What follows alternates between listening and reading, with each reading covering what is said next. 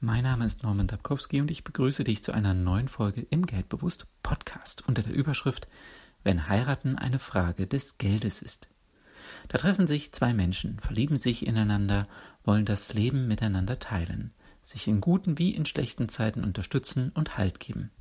Und eines Tages beschließen beide, dies auch vor Zeugen bekannt zu geben. Dann steht die Heirat an. Doch was ist, wenn der Heirat etwas im Weg steht? Wenn man diesen Tag mit Menschen zusammen feiern will, wenn man ihn besonders gestalten will, wenn man ihn unvergesslich werden lassen will, dann braucht man Geld. Es gibt Paare, für die ist Heiraten im wahrsten Sinne des Wortes eine Frage des Geldes. Klar, eine Ehe bringt mitunter steuerliche Vorteile. Da hat man dann vielleicht mehr Geld zur Verfügung. Für die Eheschließung ist im deutschen Rechtsbereich die standesamtliche Trauung erforderlich. Die Kosten belaufen sich je nach Ort und notwendigen Dokumenten auf unter 100 Euro.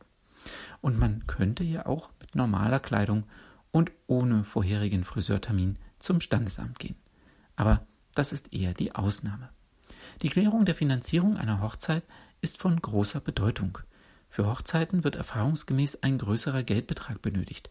Vom Brautkleid über die Hochzeitsfeier bis hin zu den Flitterwochen. Dafür muss das Budget vorher festgelegt werden. Die durchschnittlichen Kosten einer Hochzeit liegen bei 10.000 bis 15.000 Euro, je nach Anzahl der Gäste und der Lokation. Verköstigung, Fotograf, Hochzeitsreise und anderer Dinge. Von einer Finanzierung auf Pump rate ich ab. Liebesglück und Schulden sind schlechte Partner. Was also machen, wenn das Geld fehlt und der Wunsch nach einer Hochzeit besteht?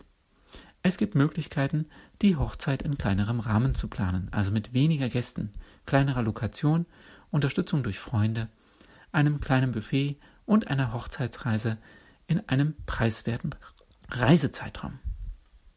Dennoch kann auch eine kleine Hochzeit für manche Paare eine finanzielle Hürde sein. Hier spielen die Gedanken eine wichtige Rolle. Selbstzweifel, Minderwertigkeitsgefühle, Traurigkeit, all das hilft nicht weiter.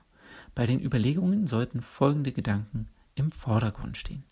Was wollt ihr wirklich? Und was habt ihr nur im Kopf, weil andere so geheiratet haben oder andere es so erwarten? Und ihr seid berechtigt dazu zu denken, eine Traumhochzeit darf günstig sein. Niemand kann euch verbieten, eine günstige Hochzeit zu veranstalten.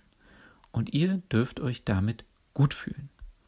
Falls euch das weiterhilft, ich erlaube euch hiermit günstig zu heiraten.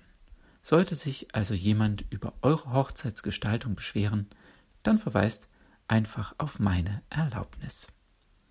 Ich wünsche euch eine erfolgreiche Woche.